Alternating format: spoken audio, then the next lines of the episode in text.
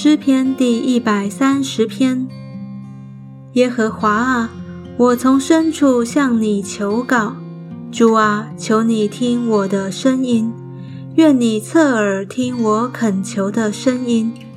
主耶和华啊，你若就查罪孽，谁能站得住呢？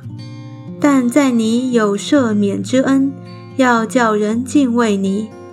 我等候耶和华，我的心等候，我也仰望他的话。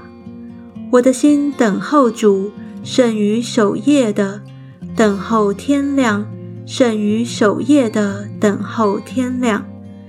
以色列啊，你当仰望耶和华，因他有慈爱，有丰盛的救恩。他必救赎以色列脱离一切的罪孽。